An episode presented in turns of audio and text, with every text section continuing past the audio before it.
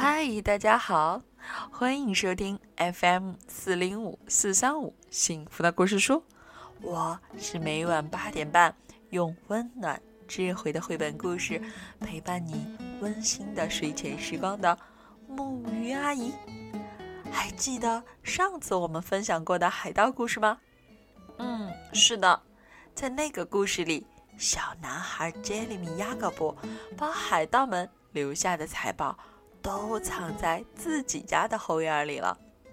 后来，听说海盗又来找他了，究竟又发生了什么事呢？好啦，让我们一起开始今天的故事。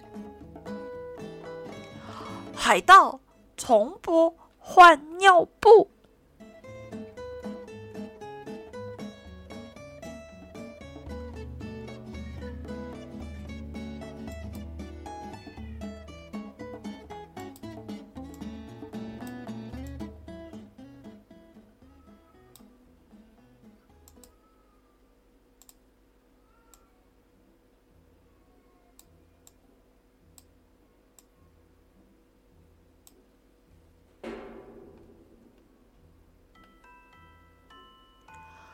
海盗从不换尿布，他们甚至从不换袜子。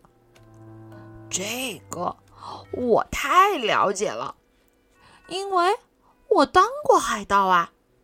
不过现在不谈这个，那是另一个故事。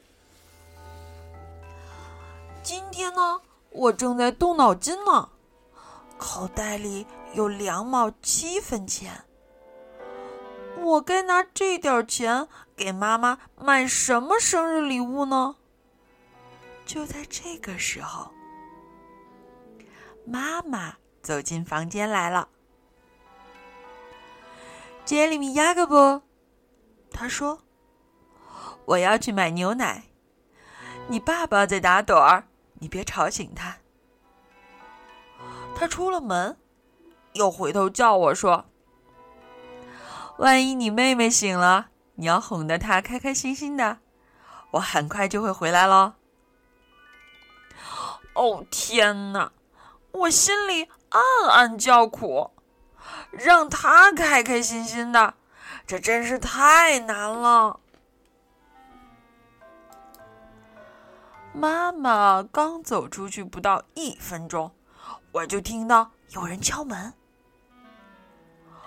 我从门上的猫眼朝外看出去，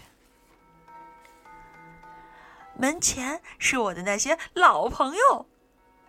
好啊，雅各布，我看到你太高兴了。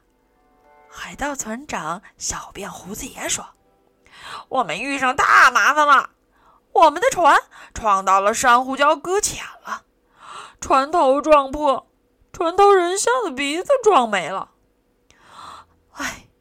我还特地让人把人像刻成我亲爱的妈妈的样子。对，他的妈妈。海盗们异口同声叫道：“那就只好换一个了，这要花好多好多钱。”小辫胡子爷说：“因此，我们要动用埋在你家后院的那箱财宝。”财宝。海盗们跟着重复了一遍。他们这么哇啦哇啦的大喊大叫，可把我吃奶的小妹妹吵醒了。没把我爸爸吵醒，还真是个奇迹。天哪！小辫胡子爷大叫：“那是什么野猫子的喊叫声啊？”那是邦尼安妮。我说：“妈妈让我让他安安静静、开开心心。你们可得帮我哄哄他，哄哄他。”小辫儿胡子爷抓抓头：“海盗从不跟吃奶娃娃打交道，不跟吃奶娃娃打交道。”海盗们大叫：“我告诉他们。”除非他们能让邦尼安妮高兴起来，否则我们可没办法去挖财宝。就这样，海盗们成了一帮哄小孩的保姆。邦尼、安妮睡醒以后总要换尿布，可海盗们要先练习一下，尿布都快给他们糟蹋完了，实在好笑。接下来，邦尼、安妮要吃东西，他肚子已经饿了。这不用说，一看就知道。小辫胡子爷闻闻给小宝宝吃的东西，见鬼！他大叫道：“这臭烘烘的一团是什么玩意儿啊？”是菠菜泥，我告诉他。菠菜泥。小辫胡子爷说：“这玩意儿估计连仓底的老鼠都不吃。”就在这时候，邦尼安妮大大的打了个喷嚏，阿切！还好，我及时躲开了。天哪，菠菜泥！海盗们看着自己被喷得满脸都是的菠菜泥，苦恼的大叫。等到邦尼、安妮终于换好尿布、吃过东西，我们想，这下子就能出去挖掘财宝了。可没想到，每次我们一想溜出去，这小家伙就吵起来。他老是这个样子。这小捣蛋到底要什么呀？小辫胡子爷问道。也许你们该摇摇他，我说。好嘞，小辫胡子爷叫道：“伙计们，来点摇滚！”摇滚！海盗们兴高采烈的又唱又跳。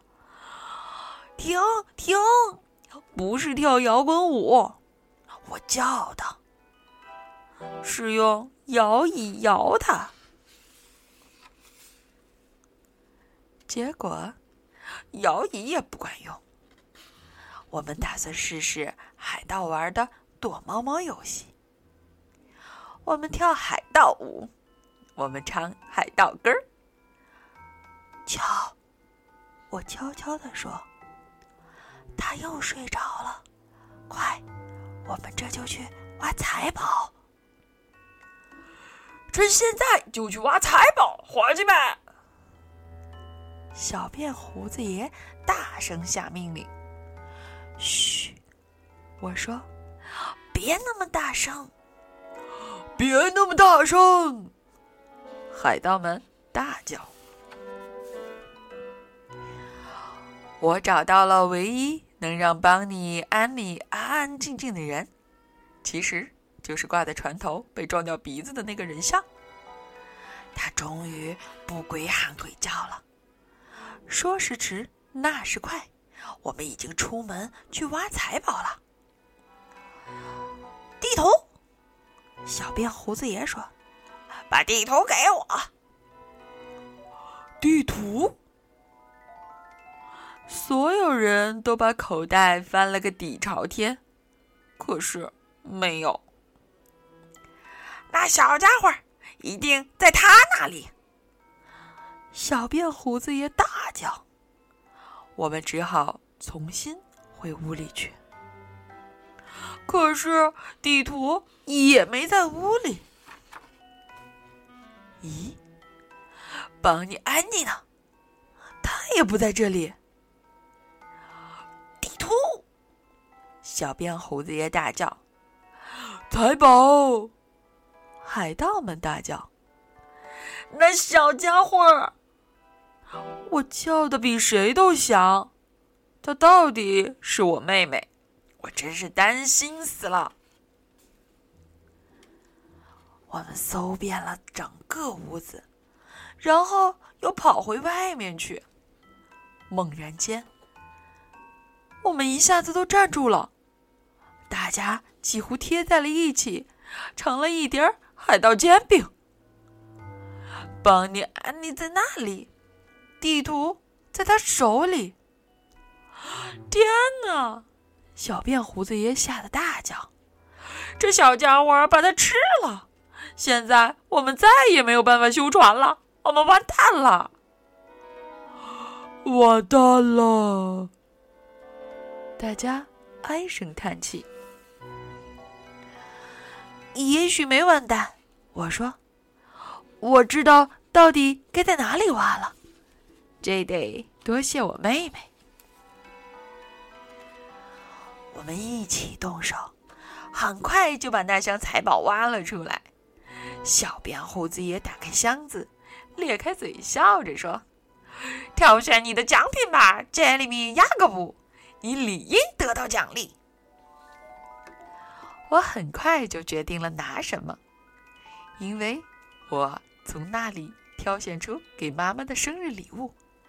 而且我选的这个绿色的项链，绿色是我妈妈最喜欢的颜色。如果你又需要人哄孩子，伙计，小辫胡子爷说：“你知道怎样找到我们？只要把那面快活罗接好，旗子升到那根旗杆上就行了。升到旗杆上，我叫道。接着。”那群海盗回到他们的船上去了。邦尼和你以及我赶紧跑回屋子，因为我们要去把妈妈的生日礼物包装好。